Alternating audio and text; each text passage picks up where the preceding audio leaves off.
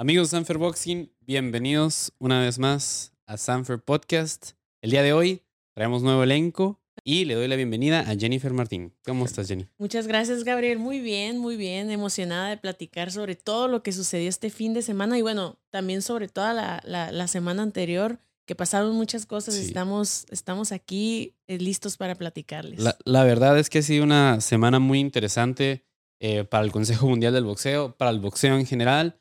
Y antes que nada, informarles que este será el, elenco de aquí al fin de año, ya que nuestro estimado Emiliano se nos fue al Mundial de Qatar y nosotros estaremos cubriendo e informándoles acerca de esto. Pero empecemos, mencionemos qué noticias hay el día de hoy. Hablaremos acerca de la convención de Acapulco, hablaremos acerca de la función oficial que fue hecha por Sanfer Boxing, los siguientes eventos que vienen para Sanfer, Jaime Munguía, el Chon Cepeda y entre más. Pero me gustaría empezar con una pelea de alguien que tú conoces bien y que alguien que pega muy fuerte, que ese es el zurdo Ramírez. Digo, el zurdo Ramírez. ¡Ah, caray! Digo, el zurdo Rodríguez. Oye, oye, el zurdo Ramírez, eh, la verdad, pues, a pues perdió contra de nuestro zurdo, que es Rodríguez, eh, pues le hace falta demasiado todavía. La verdad, nuestro zurdo anda con todo y el fin de semana lo demostró noqueando en el segundo round a Miguel Moreno, que pues bueno, eh, fue una pelea que comenzó con todo. Sí, sí. No eh, se fueron a,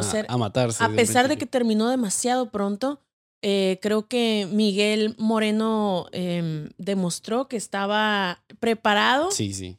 Sin embargo, pues la decisión del referee, creo que desde el primer round nos dimos cuenta que como que tomó decisiones que interfirieron tanto para a favor de Fernando como a favor de Miguel, porque, bueno, si recuerdas en el primer round, donde el, el, el zurdo está a punto de noquear. Está a punto de noquear y el referee le hace, los despega cuando creo que no había necesidad de llegar a ese punto, los despega y evita que la, la pelea termine antes. Pero también en el segundo round, donde detiene la pelea, eh, a pesar de que a muchos de nosotros nos hubiera gustado que se alargara, porque lo que nos gusta es ver golpes. Ajá, ver buenos golpes. y buenas eh, detuvo la pelea porque, pues bueno, Fernando Rodríguez tiene una, una eh, ¿cómo se podría decir? Tiene una... Mucha pegada. Mucha, pegada y aparte me refiero a que ha terminado sus peleas en knockouts y knockouts pues... En los primeros rounds. Muy fuertes, ¿no? O sea... Sí, algo, algo que tienes razón es respecto a eso. Sí, fue algo medio confuso en el primer round, como el referee interfiere de tener, no hace ningún conteo, entonces... ¿Para qué tuviste? La realidad era... Exactamente. O le haces un conteo porque la verdad lo estaba tocando, pero le dio, le dio ventaja a Miguel en ese momento de seguir la pelea cuando realmente pues ya andaba yéndose mucho para nuestro zurdito, ¿no? Era como que espérame, todavía no lo mates. No, nomás déjalo sobrevivir. Pero al final, ¿qué fue lo que pasó? Que evitó que eso sucediera, porque siento que si lo hubieran dejado al zurdo seguir con eso, pues tal vez hubiéramos tenido... La repetición de Metepec. Un knockout horrible, ¿no? Bueno, para mí fue como muy impresionante donde pues no sabemos qué es lo que puede pasar con el peleador. Se, se evitó eso, llegar a un knockout despampanante donde pues pudo haber caído, pisar la lona, algo, pero no fue así, eh, creo que bajó, bajaron ambos buenos, eh, perdón, en buenas condiciones y pues disfrutamos una gran pelea de parte del La realidad era esta, que sabíamos que el zurdo iba a noquear, o sea, es un boxeador joven, talentoso, con mucho talento, digo, con mucha pegada, disculpa. Lo que yo sí vi como una, un punto de mejora para el zurdo, en mi opinión, es que era la defensa. Hace unos días estaba escuchando que en Europa el boxeo es muy defensivo y que eso lo puede atender a un poco aburrido y en cambio en México y en América el boxeo es un poco más de intercambios, pero se estudia la defensa. Yo siento que el zurdo tiene que poder empezar a cuidar un poquito más su defensa, demostró que aguanta, sin embargo, es que es, esa, la pegada siempre puede salvar a un hombre,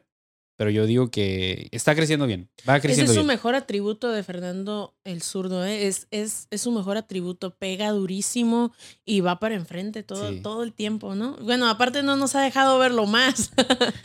en su pelea anterior en contra del Potro, si no me equivoco, fue ahí en Ciudad de México y sí se alargó, se alargó, pero igual el referee decidió que era mejor detener, la pelea y así suma un 12-0 con 12 knockouts. Algo, algo que también hay que recalcar y hablar de la siguiente pelea de este de este joven que andaba cabalgando un corcel por Acapulco junto con el zurdo. Que de excursión. de excursión junto con de él. eso se trata, de divertirse, ¿no? Sí, También. no, so- no solamente se llevó buenos resultados, una pelea que ya le hicieron mandatoria, sino que también Alan David Rey Picasso peleó en la función como estelar, peleando contra un nicaragüense, el cual no le dejó nada fácil, ¿eh? Pensábamos que iba a ser un rival más, un extranjero más, al cual le iba a ganar. Yo vi una evolución en Alan David Rey Picasso, sin embargo también veo una mejora, al igual en la defensa. Pero descríbeme, Jenny, ¿tú cómo viste esa pelea? Sí, un área de mejora, pero ahorita lo vamos a comentar.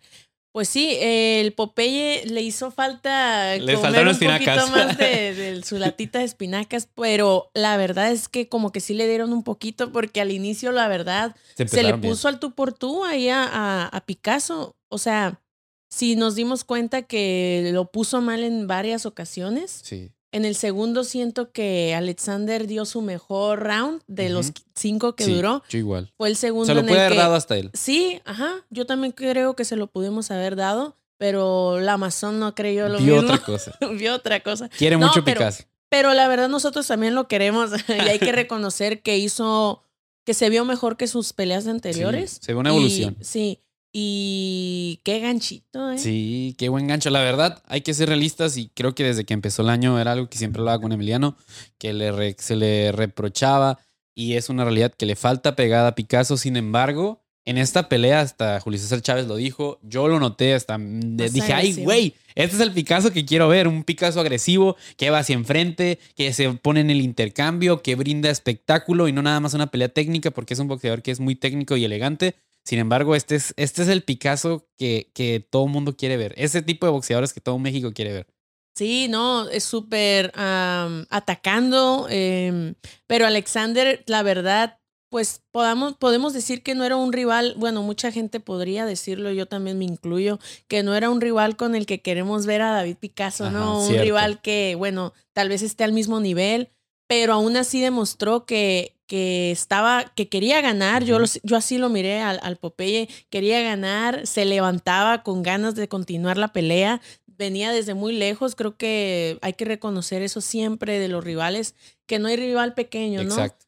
Y bueno, eh, pero David Picasso creo que supo trabajar, creo que le dieron buenas órdenes en su esquina en esta, en esta ocasión porque la llevó tranquila y al último se dio el resultado, ¿no? No, Sí. no tal vez como él esperaba porque escuché que, que dijo que iba a noquear en el tercero, que él cree que se Se había preparado para más. que se había preparado para 15 para rounds. 15 rounds, pero que él quería noquear en el tercero. Se, se demoró dos rounds más, pero en el tercero, la verdad, yo vi muy cercano Casi, un knockout. Casi lo lograba. Pero ahí está el punto donde yo creo que tú quieres tocar.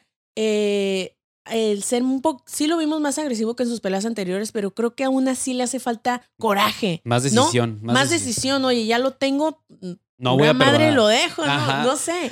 En ese aspecto, ¿no? De, de, de que sí dejó un poquito ahí. Siento que sí pudo terminar antes la pelea, pero igual la terminó Y la terminó muy bien. a su favor, o sea, como él deseaba, y pues a mí me gustó. A mí también me gustó, sinceramente me pongo de pie, diría, ¿no, Emiliano? Sinceramente me gustó mucho ver este Picasso, está creciendo mucho, obviamente todo el mundo quiere verlo contra mejores rivales, pero hey, ahí es donde empieza y regresamos unos días antes, Sí. que fue la convención número 60 del Consejo, ya 60 años de trayectoria y ese día de las clasificaciones, de las peleas mandatorias, Alan David Rey Picasso y al Pantera Neri les hacen dos peleas mandatorias muy buenas. La gente estaba pidiendo que quería verlo contra el mejor. Ya llegó y su nombre es Raisi Alim. Sí, Alim. El Eh, eh, número 3 del Consejo Mundial del Boxeo, enfrentando al número 4, que es ahora Picasso.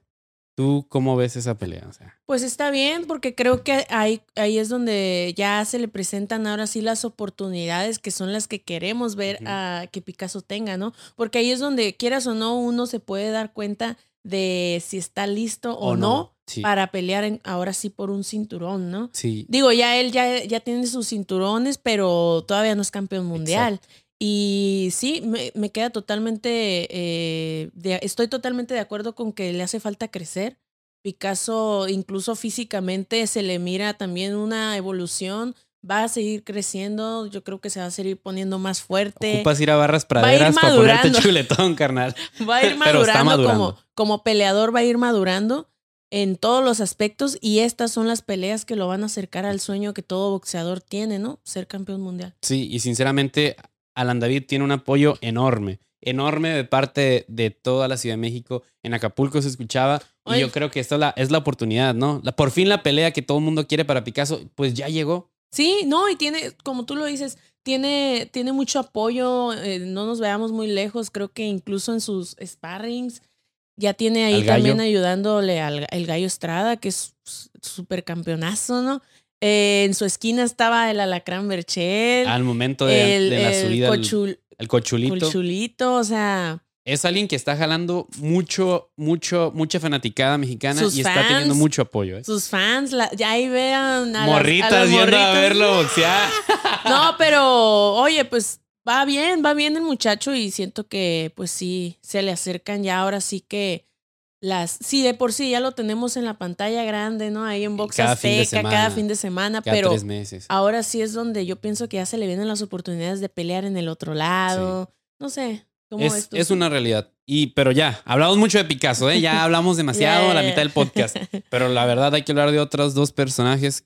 Y antes que nada, a Luis Neri, que también le hicieron mandatorio. Luis Neri, el campeón plata del CMB y el número uno rankeado, eh, debería ser el mandatorio para pelear contra Fulton, pero le dieron una pelea para prepararse y ya debutar y poder pelear. Debutar, no, perdón. Discutir esa pelea en contra de Fulton, que es la pelea en contra de Asad Jovanician. La verdad, un boxeador experimentado que había peleado con el rey, con Rey Vargas por el título mundial ya es algo adulto en su edad, este armenio de 34 años, sin embargo tiene un recorrido increíble, pegador, tiene mucha pegada, pero también se enfrenta a un Pantera que trae mucha hambre y que quiere volver a ser campeón del mundo.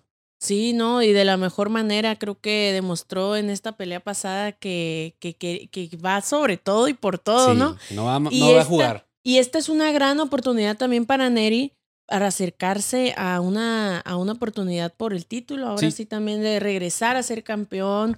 Eh, Neri también, como tú lo dices, ese rival em, ya peleó contra Rey Vargas y dices que peleó como mexicano, ¿no? Que yo lo vi enfrentándose a tú por tú. a 12 rounds se fue. A 12 rounds porque era una pelea de título mundial por el peso, por el cinturón que quiere Neri y que quiere Picasso, que esa es la otra, o sea que también el consejo los quiere pelear entre ellos y decimos en Sanfer que entre hermanos no nos peleamos, pero ya veremos qué depara el sí, eso es lo que pasa con, con, las, con las órdenes que da el consejo, ¿no? Que puede ser o no puede ser, ya ellos quieren que eso, que eso suceda, pero también depende mucho de promotoras, o sea, no quiere decir que realmente así va a pasar, ¿no? Pero... Esperemos que Pues esperemos que se dé la mejor oportunidad para ambos peleadores. Si se tienen que enfrentar, pues que gane el mejor. Y si no, pues que para cada uno se, sea, eh, se abran puertas eh, pues de, con grandes oportunidades, ¿no? Para cada uno de ellos. Y el 2023 pinta color de rosa y pinta de la mejor manera para Sanfer Boxing y para las 122 libras, los Super Gallos. Ahora avancemos y hablemos de de otro boxeador, el cual iba a ser parte de esta función debido a una situación e igual las clasificaciones del boxeo, no pudo pelear, que era una de las estrellas dentro de esa función. Sin embargo, está previsto que pelee en la siguiente semana en la función de otro campeón de nosotros, que es Jaime Munguía, pero hablemos del Camaleón Ayala. El mandatorio oficial del CMB para pelear con el Rey Martínez, pero el Rey Martínez no le ha dado la oportunidad. No, y aparte al Rey Martínez se le vuelve a caer otra pelea, ahora sí ya no por, por, por cuestiones con él. Con él el caldo de mollejas y que le cayó mal y que la chingada. No, ahora fue el rival eh, puertorriqueño, Arroyo. ¿no?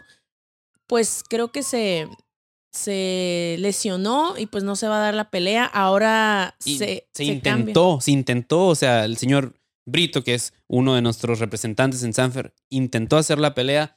El consejo lo quiere pelear, pero lo va a tener un poco en espera el camaleón Ayala, pero lo que no cabe duda es de que tarde que temprano esa oportunidad se va a dar, porque creo que él ha trabajado muy duro para conseguirlo y, lo, y está trabajando de la mejor manera. Si no es contra el Rey Martínez, ¿contra quién ves pelear al camaleón Ayala? La verdad es algo que tengo un incierto. Si el, si el Rey sigue como campeón, yo creo que puede pelear con él.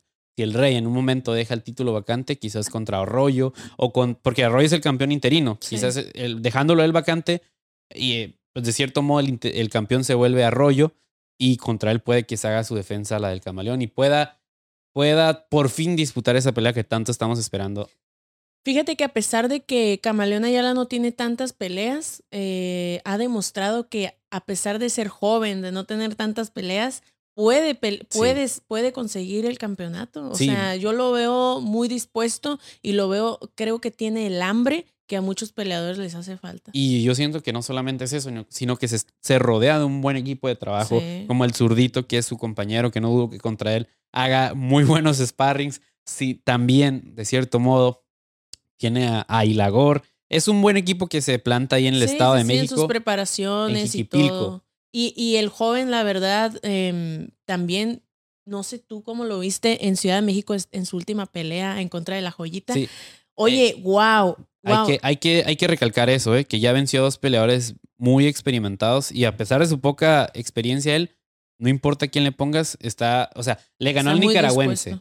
Que, que, había sido. Que ahora va a tener Christopher Rosales, ¿no? ahora va a tener la oportunidad en contra de Velázquez. Sí, el José, ¿cómo Joselito Velázquez. Joselito Velázquez. Y acaba de vencer a la Joyita Herrera, que también es un hombre con mucha experiencia, mucha lona recorrida, y en cierto modo te demuestra el calibre que tiene el camaleón Ayala. Esperemos verlo sin falta en esta función de Jaime Munguía y pronto pelear por un título del CMB. Pero ahorita hablando de Jaime Munguía, pasemos al siguiente tema, que ya por fin, por fin la pelea que tanto se había esperado, la pelea en contra de Coria, un argentino. Guadalajara está listo para presenciar a Jaime Munguía. Este 19 de noviembre. Ya estamos a nada de que se dé esta pelea. Creo que es un, un cáliz para ahora sí ir por lo grande. Un cáliz. Pues sí, un cáliz. Una preparación. Una, no, no, no. O sea, la preparación de Jaime. No, una pelea de preparación. Sí, así es. Sí, sí. Una pelea de preparación, pero yo me refiero porque ya ves que tenemos todos estos temas de no sabemos con quién va Jaime, pero de que se va a dar una muy buena pelea este eh, eh, entrando el año para Jaime se va a dar. Sin duda. Ya ves que está también este um, este joven, ¿cómo se llama? Charlo. Charlo está Joven ya no está, ya tiene como 31 No, no, no, pero yo ¿eh? me refiero al, campeón de la OMB. Ah. Se me olvida el nombre. Gianni Beck. Gianni Beck, que pues ahora sí que retó a Jaime Munguía en sus redes sociales. Lo ha estado retando y le ha estado, lo ha estado, pues sí, le ha estado tirando un poco de trash talk. ¿Por qué? Porque Jaime es el uno y él es el campeón y de cierto modo, tarde que temprano esa pelea se va a hacer.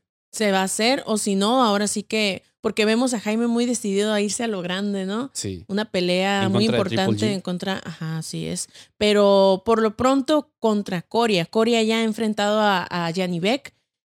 Eh, no le duró nada, pero creo, que es una, creo que es una buena prueba para ver cuánto le puede durar a Jaime, ¿no ves? ¿No crees? Si Beck lo tumbó en dos, Jaime lo va a tirar en uno y no lo tengo ni duda de ello. pues vamos a ver este sábado, pero también va a haber muchas grandes peleas como lo es el Divino, tu Mi compadre, mi compadre el Divino Espinosa que va a pelear contra un argentino. Ah, sí, o sea, me gusta mucho la idea de que en su pelea anterior, bueno, no, no es cierto. Su pelea anterior eh, o sea, me refiero a la que tuvo Jaime aquí en, ah, aquí en Tijuana. No fue su anterior, porque la anterior fue contra Jimmy Kelly, pero su pelea aquí en Tijuana en contra de Ballard, Divino Espinosa también estuvo ahí. Y el, Azabache, que también van, a estar en acción esa, en esa función. Les tocó dobletear este año. Ajá, eso me refiero, qué curada, ¿no? Porque pues están en casa en Guadalajara. Jaime no, Jaime es de aquí de Tijuana, ah, pero ellos dos van a estar ahí en Guadalajara ahora sí que, pues yo pienso que les va a ir muy bien. Sí, de cierto modo, en, en febrero Jaime los recibió en su casa, ahora ellos lo reciben a él en su casa y comparten la cartelera que Divino va a ser el coestelar, que el Azabache va a estar abajo de esa pelea. Sin duda va a ser una función muy buena y también alguien que cabe recalcar que va a estar dentro de su función y va a pelear en casa es Nitro Goiri. Nitro Goiri. Nitro. Su primera pelea firmado, porque ya había hecho peleas en Sanford Boxing, pero ahora firmado y siendo parte de la empresa al 100%. Al 100% y vamos, yo digo que vamos a, a, terminar este año con, con lo mejor, ¿no? Porque son peleadores muy buenos que adivino, yo pienso que ya se le vienen también, al igual que al Camaleón Ayala, a Picasso, ya se le vienen oportunidades ahora sí por algún cinturón.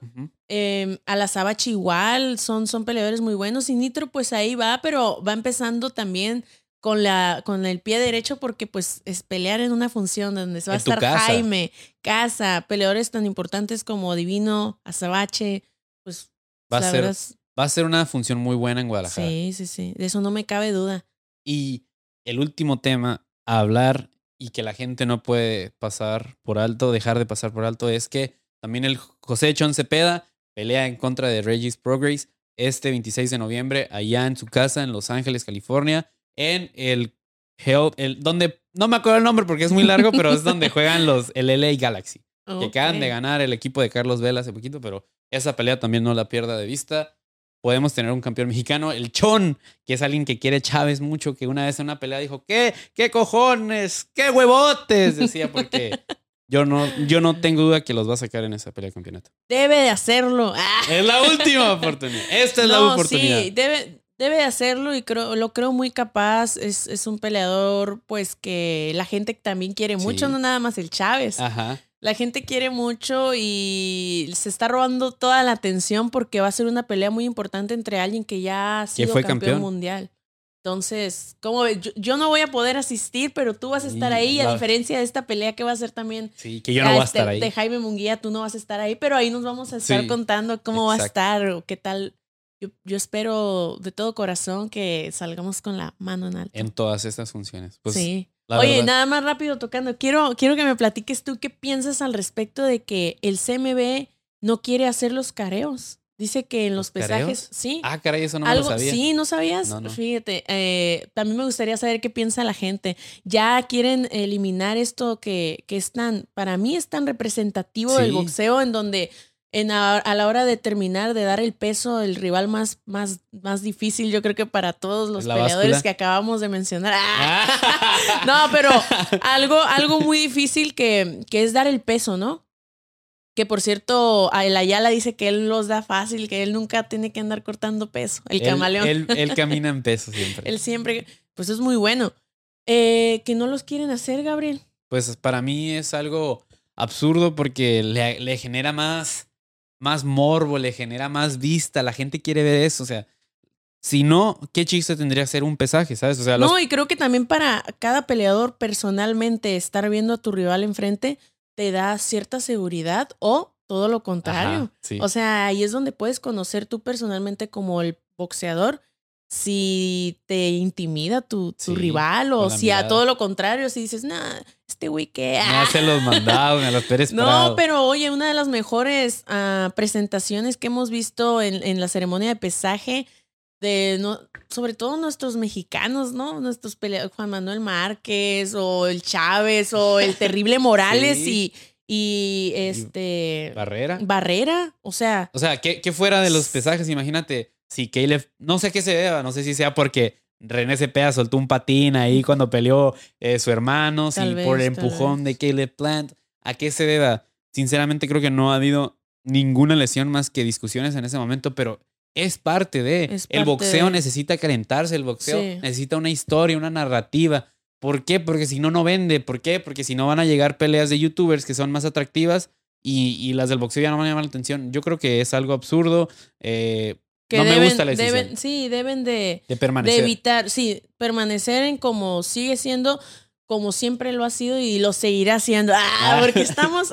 no, pero, o sea, yo pienso que tal vez se pueden tomar cartas en el asunto, más, más no eliminarlo, porque sí es algo que, que hemos hemos disfrutado. Los pesajes son para disfrutarse. Oye, ¿cuánta gente no ha pagado mucho dinero por estar en vivo en un pesaje? Más, a veces incluso más que en una pelea se calientan las cosas o tal vez, ah, no sé, cada peleador creo que ahí puede demostrar muchas cosas antes de la pelea, ¿no? Sí, o sea, de cierto modo me acuerdo cuando fue lo de Canelo que supuestamente decían Canelo 1, Caleb Plan 0, ¿por qué? Por el empujón y el cachetadón y todo.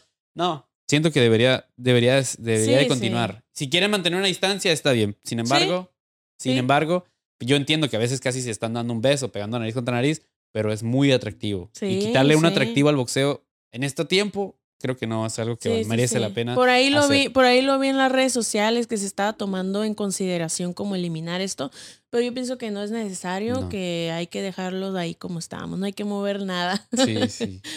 Pero pues estos fueron los temas de esta semana.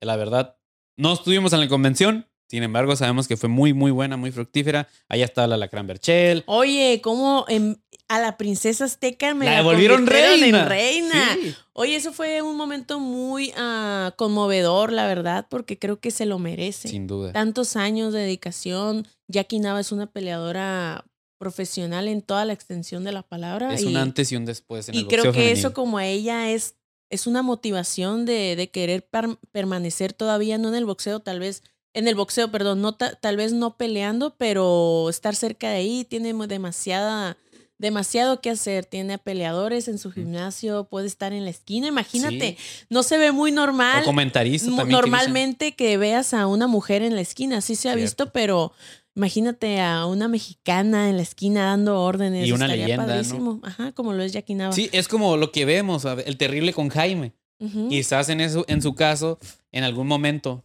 bueno, quizás no sea necesario porque Yamilet ya tiene a su, sus tres esquinas, sus tres corners.